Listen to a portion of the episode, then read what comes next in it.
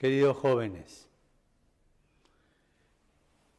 con el recuerdo anticipado y lleno de vida de nuestro encuentro en la Jornada Mundial de la Juventud del 16 en Cracovia, nos hemos puesto en camino hacia la próxima meta que será Dios mediante Panamá en el 19.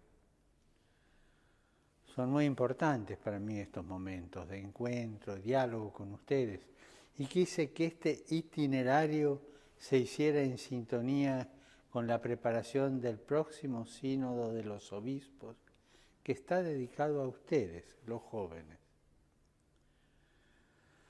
En este caminar nos acompaña nuestra Madre, la Virgen María, y nos anima con su fe, la misma fe que ella expresa en su canto de alabanza. María dice, el Todopoderoso ha hecho cosas grandes en mí. Ella sabe dar gracias a Dios que se fijó en su pequeñez y reconoce las cosas grandes que Él realiza en su vida.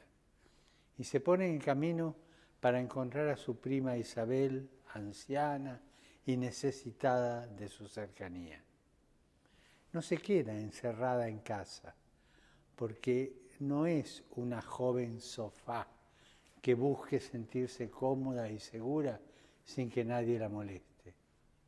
Ella se mueve por fe, porque la fe es el corazón de toda la historia de nuestra Madre.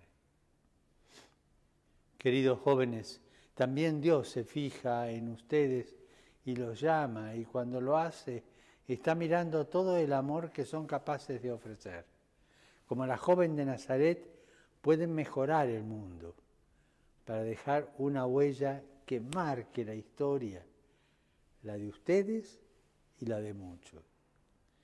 La iglesia y la sociedad los necesitan.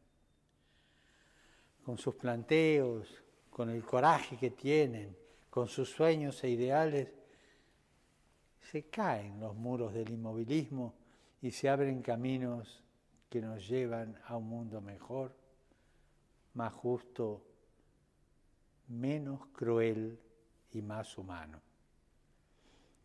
En este camino los animo a que cultiven una relación de familiaridad y amistad con la Virgen Santa. Es nuestra madre. Háblenle como a madre. Con ella den gracias por el don precioso de la fe que han recibido de sus mayores y encomiéndale a ella toda su vida. Como madre buena los escucha, los abraza, los quiere, camina con ustedes.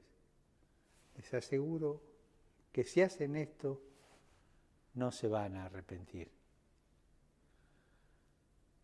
Buen peregrinaje hacia la Jornada Mundial de la Juventud de 2019.